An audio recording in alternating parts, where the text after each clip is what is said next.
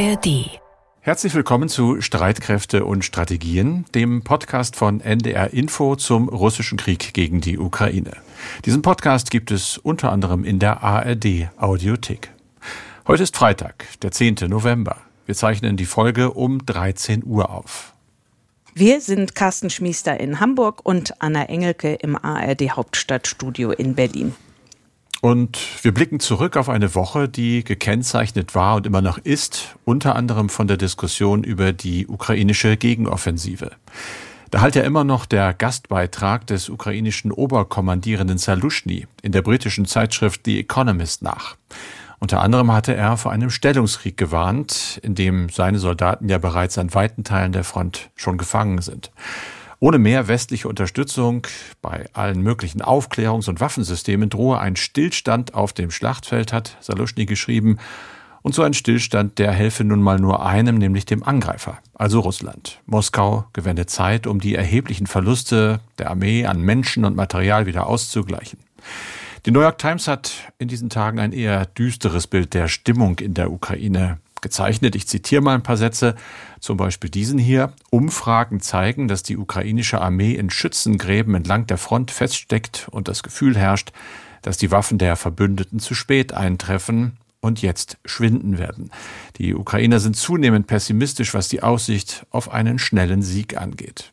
Und weiter schreibt die New York Times, Ukrainer, die früher schnell eine gesunde Skepsis gegenüber ihrer Regierung geäußert hatten, versammelten sich zum Kriegsbeginn hinter der Flagge und stärkten das Vertrauen in Präsident Zelensky, in die Armee und in fast alle Institutionen ihres bedrohten Staates. Auch das verblasst mit dem in Stocken geratenen militärischen Vormarsch, dem täglichen Beschuss und der steigenden Zahl von Opfern.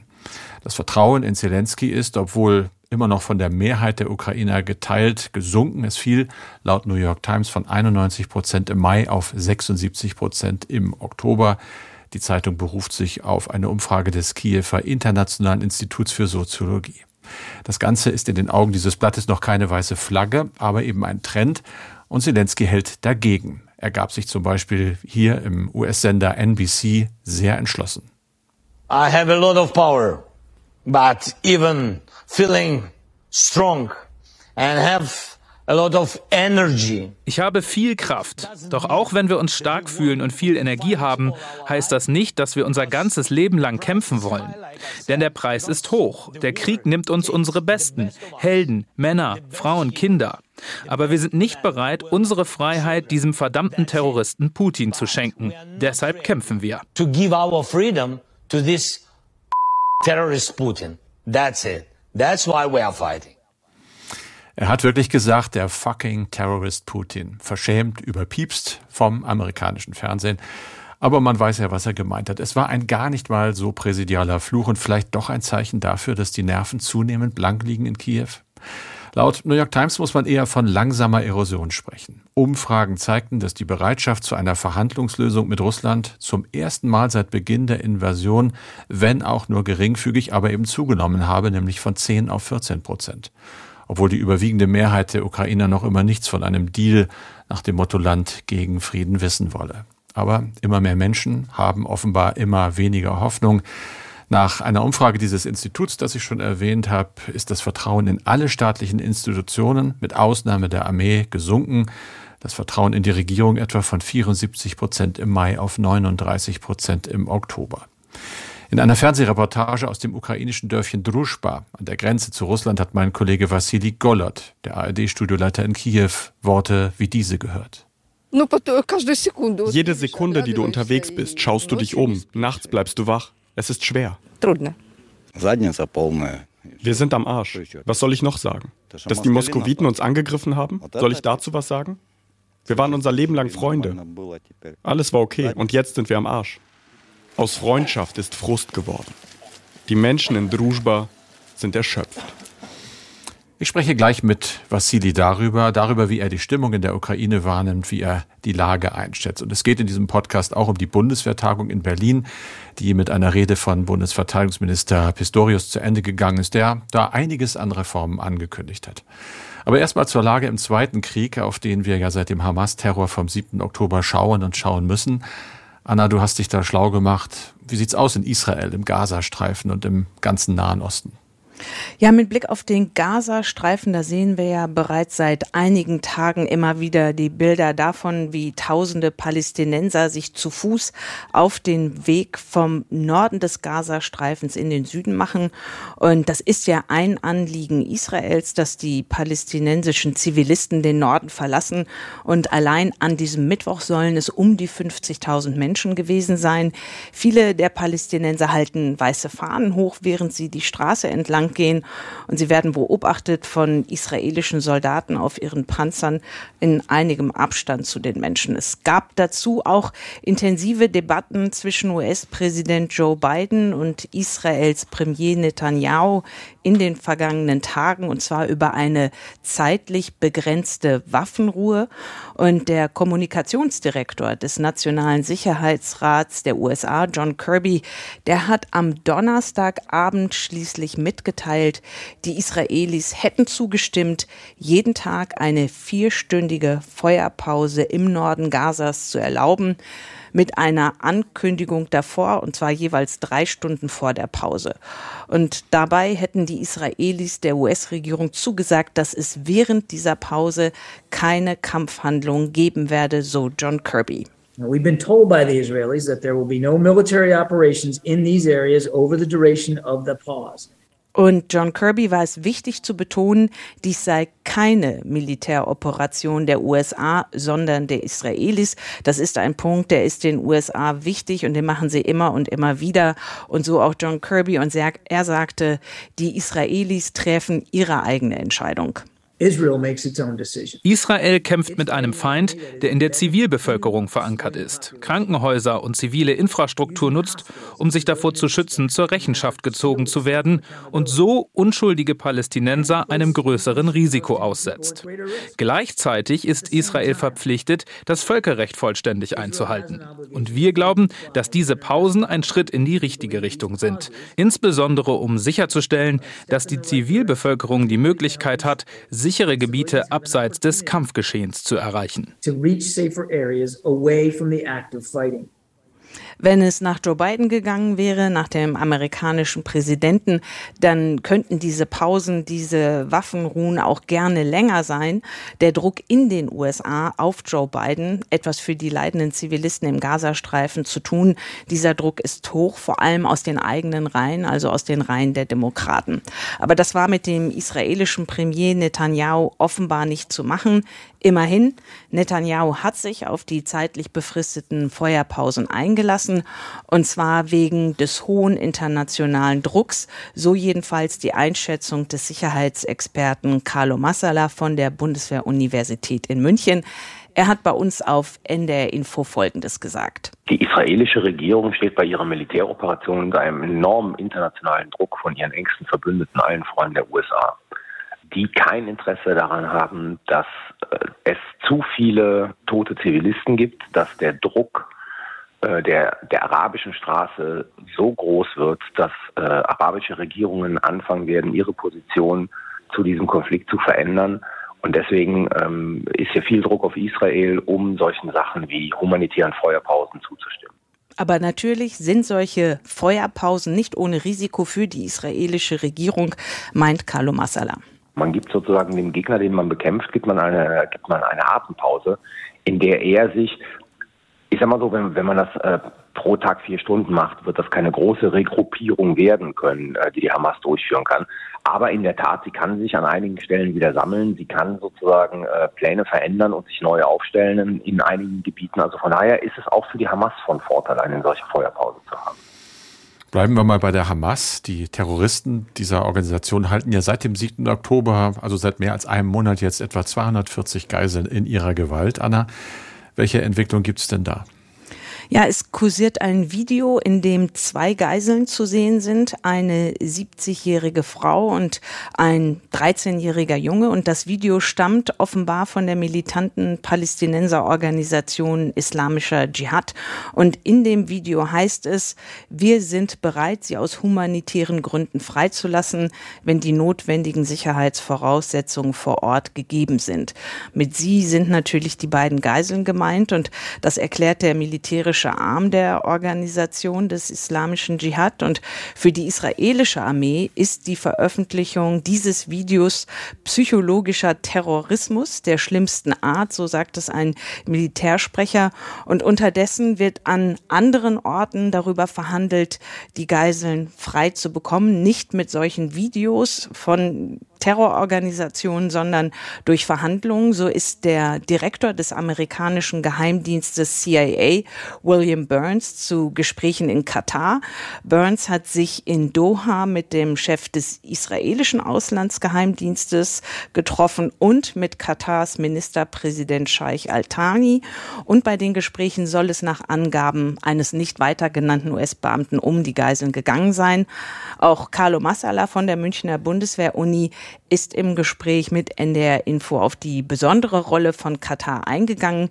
Die politische Führung der Terrororganisation Hamas lebt ja in Doha und äh, Katar hat bereits bei den bisherigen Freilassungen von vier Geiseln eine Mittlerrolle gespielt und Massala sagte dann das zu der Bedeutung der Geiseln für die Hamas-Terroristen.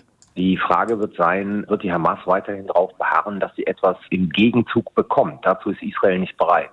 Und dann sinkt die Wahrscheinlichkeit, dass die Hamas von sich aus einfach die Geiseln freilässt, weil letzten Endes sind Geiseln ja ein Faustpfand, für das sie was bekommen wollen.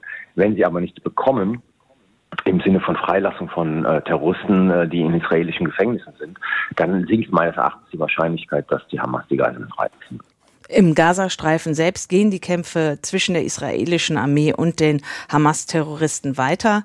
Der hohe Kommissar für Menschenrechte der UN hat inzwischen eine Untersuchung der israelischen Angriffe im Gazastreifen gefordert. Es könne sich um unverhältnismäßige Angriffe handeln, die gegen das Völkerrecht verstießen, so der UN-Kommissar. Und die deutsche Außenministerin Annalena Baerbock von den Grünen ist derzeit auf Vermittlungsreise im Nahen Osten. Sie sprach von einem unglaublichen Dilemma. Einerseits Israel. Israel habe das Recht und die Pflicht, sich gegen den fortdauernden brutalen Hamas-Terror zu verteidigen, um seine Bevölkerung zu schützen. Und zugleich müsse aber alles dafür getan werden, das furchtbare Leid von unschuldigen Kindern, Frauen und Männern zu lindern. Und dafür seien humanitäre Feuerpausen zentral, so Baerbock. Also der Krieg im Nahen Osten wird uns noch weiter beschäftigen und natürlich auch die Sorge, inwieweit sich andere Akteure wie zum Beispiel die islamistische Hisbollah im Libanon oder der Iran noch stärker in den Konflikt einmischen.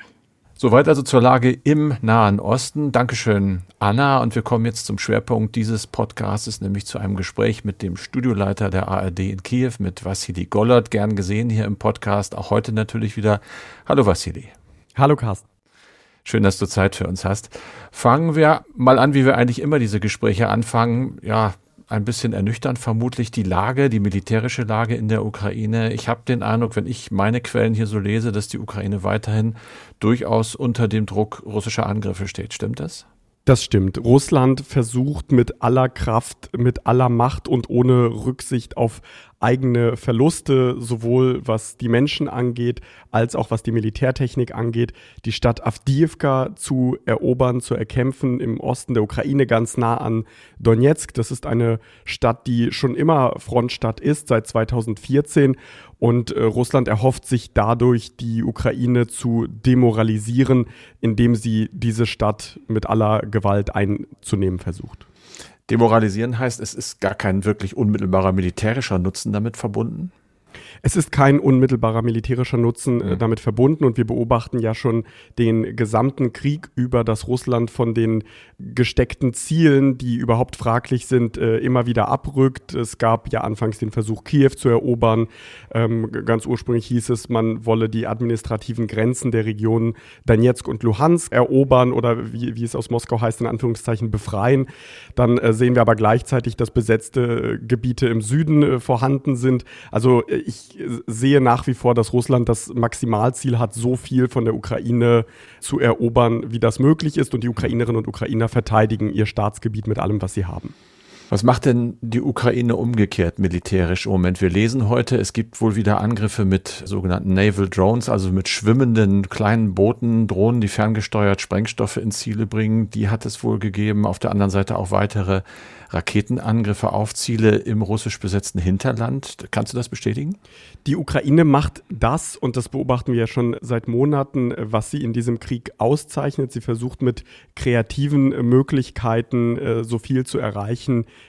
ähm, wie das geht. Und auf der Krim wurde einiges erreicht mit äh, präzisen Schlägen über Wochen und Monate. Wir haben ja gesehen, dass Flugabwehr dort ausgeschaltet wurde.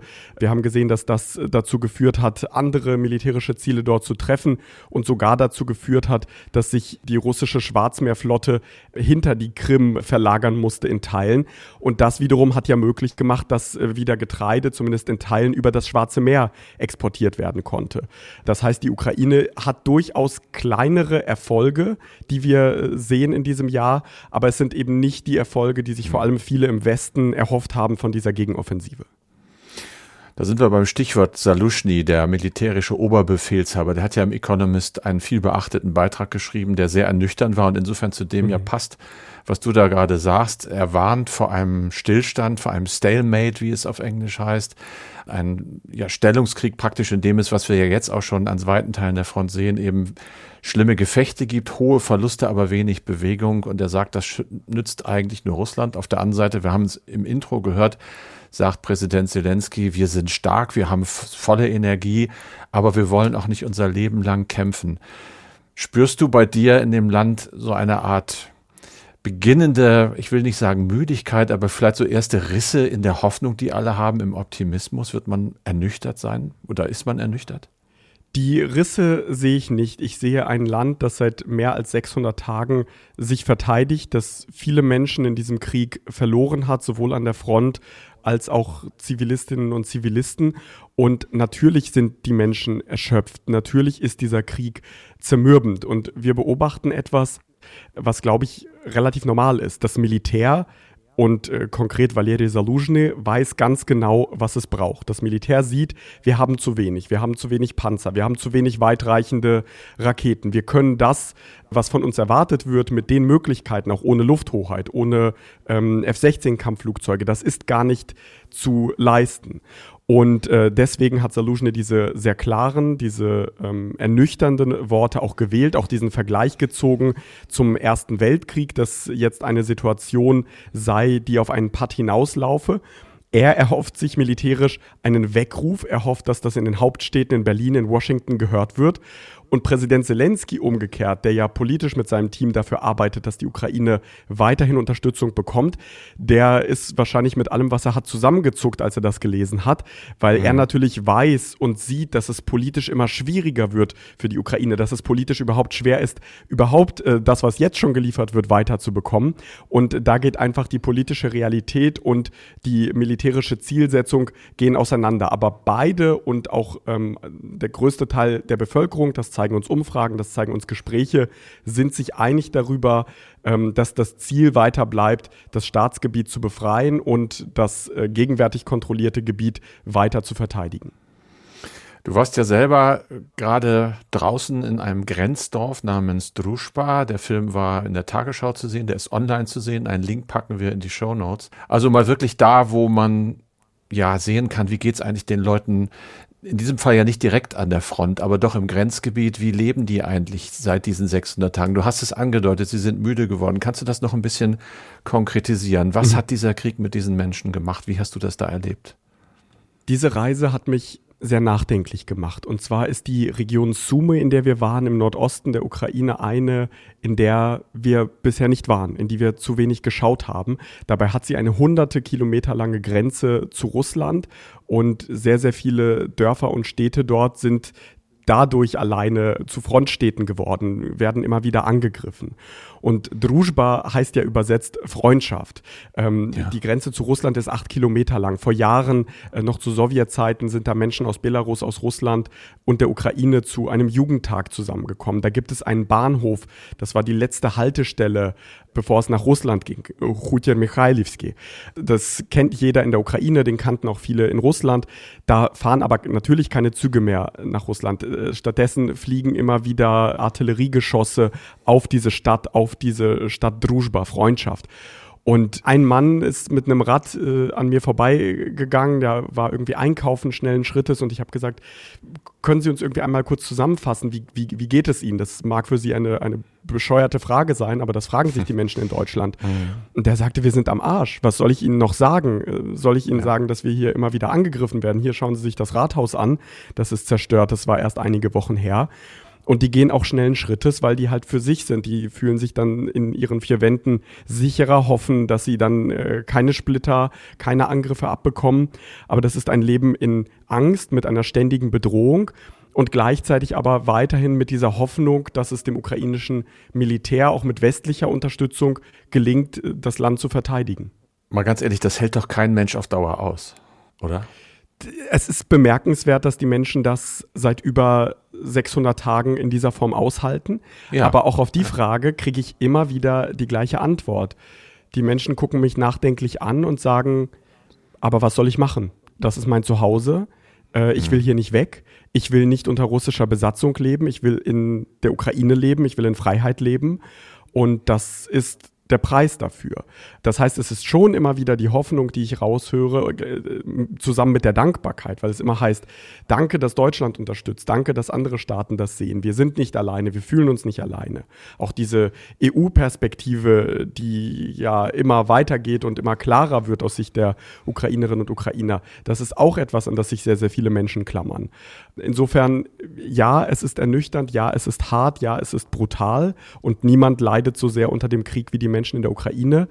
Aber sie haben weiterhin einen festen Willen, sich ihr Land und ihre Freiheit zu verteidigen. Das schreibt die New York Times. Ich habe eingangs darauf Bezug genommen, ja auch, und zitiert trotz den Umfragen, die sagen, äh, diese Entschlossenheit, die du da ja sehr eindringlich schilderst, sie beginnt zumindest nach den Zahlen, die die vorgelegt haben, leicht zu bröckeln. Mir fiel dieser Satz auf, das ist mhm. noch keine weiße Flagge, die da geschwenkt wird in der Ukraine, aber es ist ein Trend, der sich da langsam ankündigt und das alles vor dem Winter, der jetzt kommt, mit den wieder erwarteten russischen Angriffen auf die Infrastruktur, der also mit Sicherheit so hart wird wie der vergangene Winter. Deshalb nochmal die Frage, die uns ja alle mhm. immer umtreibt. Putin scheint ja sehr kühl darauf zu kalkulieren, dass die Zeit ihm in die Hand spielt.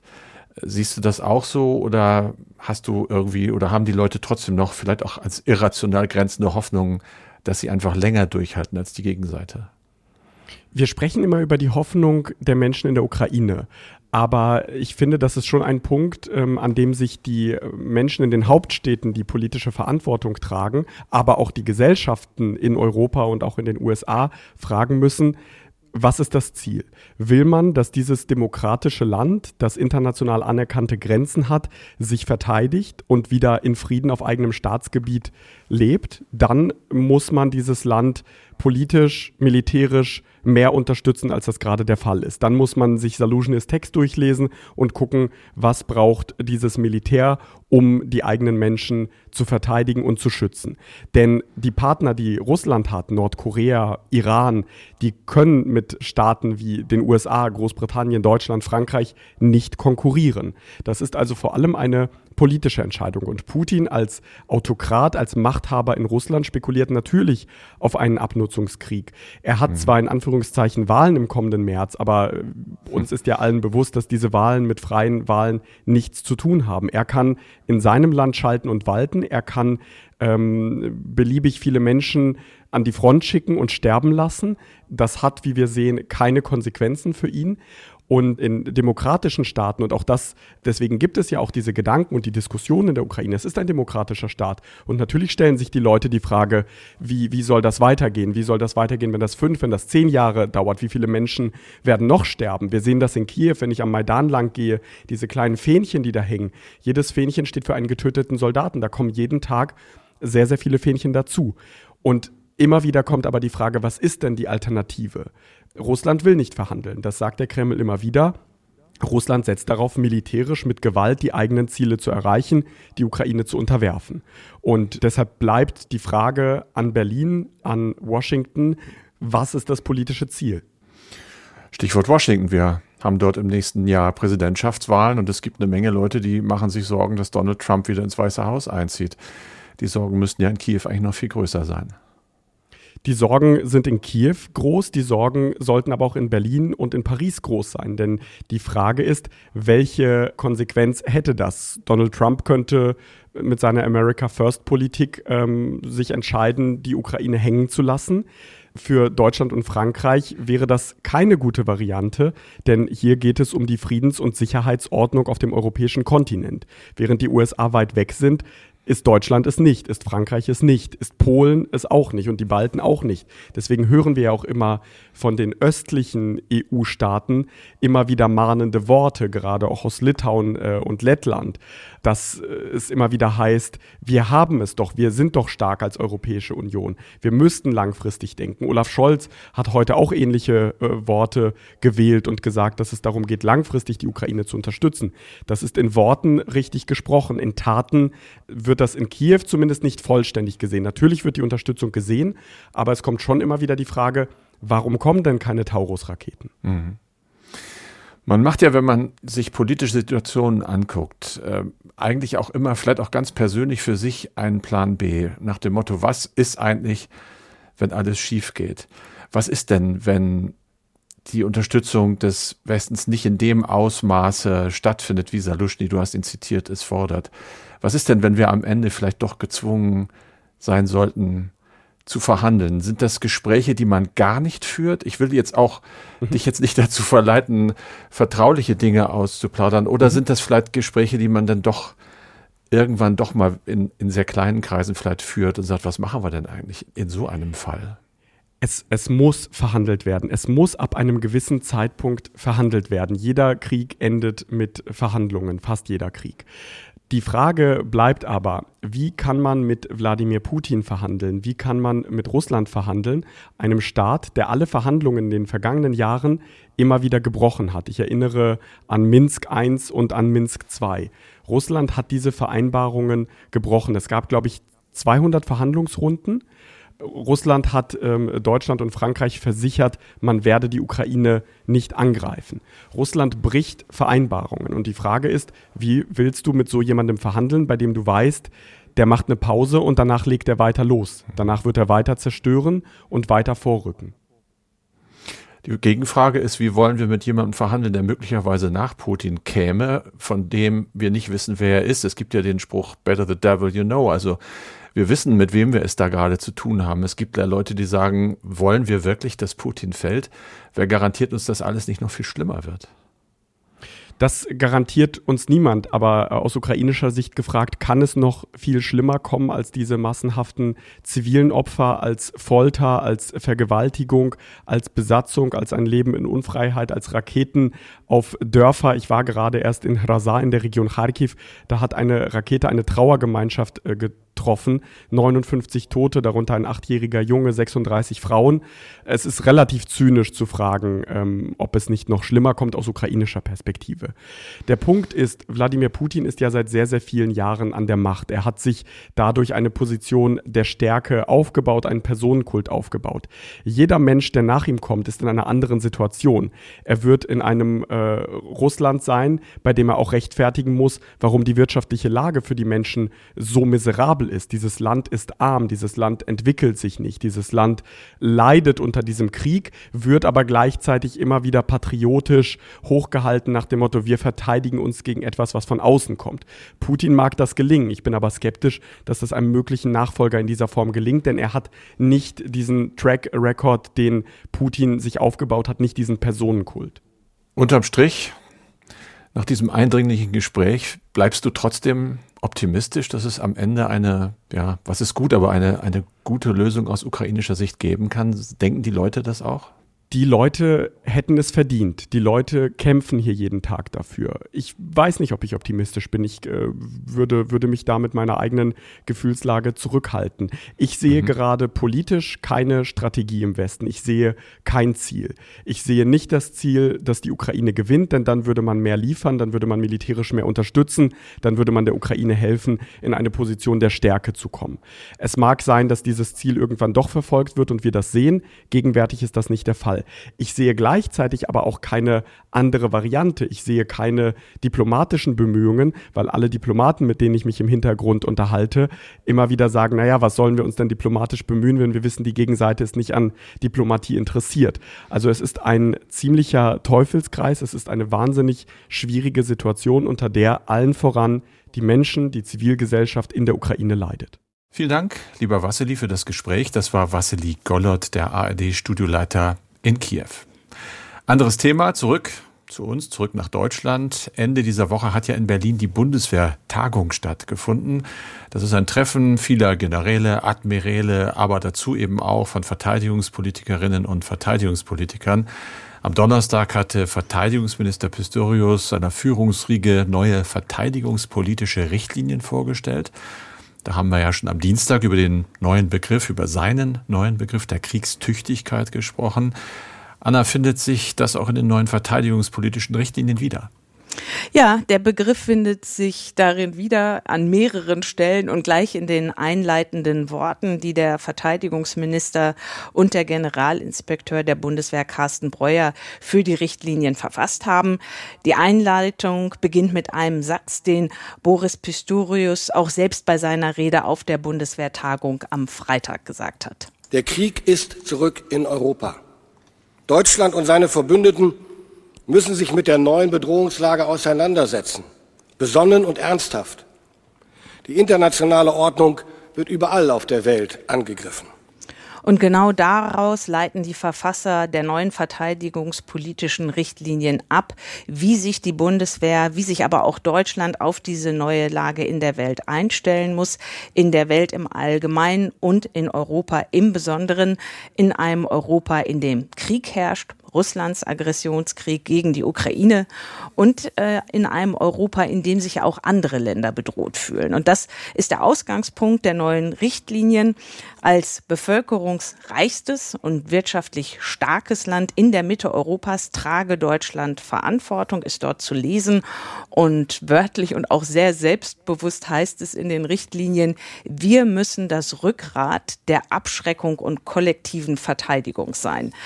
Dass das aber noch etwas dauern kann, bis Deutschland dieses Rückgrat wird, das ist auch den Verfassern der Richtlinien klar. Sie räumen ein, als Staat und Gesellschaft haben wir die Bundeswehr jahrzehntelang vernachlässigt. Das müssen wir umkehren und alles soll nun auf den Kernauftrag ausgerichtet werden und das ist zeitgemäße Landes- und Bündnisverteidigung. Und was das bedeutet, das haben wir ja nun schon einige Male von Verteidigungsminister Pistorius gehört und so auch auf der Bundeswehrtagung in Berlin. Da hat er das so formuliert. Wir müssen kriegstüchtig werden. Ich weiß, das klingt hart. Ich weiß, das klingt ungewohnt und viele erschreckt es, aber ich sage das nicht unüberlegt, sondern ich sage das sehr überlegt und nicht mit Leichtfertigkeit. Die Zeitenwende war und ist ein Wendepunkt für unsere gesamte Gesellschaft. Kriegstüchtigkeit als Handlungsmaxime, so steht es in den verteidigungspolitischen Richtlinien. Und Minister Pistorius sprach davon, es gebe ja einige Anfeindungen wegen dieses Begriffs und dass diese Anfeindungen auch von seinem Parteifreund kommen, dem SPD-Fraktionschef Rolf Mützenich. Das hat er jetzt so nicht gesagt, aber Pistorius versuchte deutlich zu machen, er sei zwar ein Kind des Kalten Krieges, aber mit dem Frieden verwoben, so hat er das formuliert, allein aus seiner Geschichte als Sohn von Geflüchteten aus dem Osten. Das Ziel muss es sein, es gar nicht erst zum Ernstfall kommen zu lassen durch eine effektive Abschreckung Krieg führen können, um keinen Krieg führen zu müssen. Und das ist kriegstüchtig. Da gab es zaghaftes, zögerliches äh, Klatschen der Generäle und der Admiräle und der Anwesenden im Saal. Ähm, aber es gab zumindest Applaus. Es ist ja häufig so, dass es gar keinen Applaus gibt bei dem Aufeinandertreffen von Bundesverteidigungsminister oder Ministerin und den Soldaten. Aber das, was wir da am Freitag bei der Bundeswehrtagung gehört haben und auch über die verteidigungspolitischen Richtlinien, das klingt alles schon sehr anders anders als die letzten verteidigungspolitischen Richtlinien. Die hat der damalige Verteidigungsminister Thomas de Maizière von der CDU vor zwölf Jahren, also im Jahr 2011 vorgestellt. Und damals hieß es noch, eine unmittelbare territoriale Bedrohung Deutschlands mit konventionellen militärischen Mitteln ist unverändert unwahrscheinlich. Tja, Zeitenwende eben, Anna. Mhm. Nochmal zurück zum Freitagmorgen. Da war dann ja auch der Bundeskanzler bei dieser Bundeswehrtagung. Was hat Scholz denn gesagt zu diesen neuen verteidigungspolitischen Richtlinien? Naja, er hat letztendlich den Faden aufgenommen. Er sagte, die weltpolitische Lage verdeutliche, wie wichtig der Kurswechsel bei der Bundeswehr sei. Und letztendlich hat er ja auch mit seiner Zeitenwende-Rede diesen Kurs eingeläutet. Interessant fand ich, wie klar sich Scholz zu dem Ziel bekannt hat, dass Deutschland ab nächstem Jahr zwei Prozent seiner Wirtschaftsleistung für Verteidigung ausgeben soll.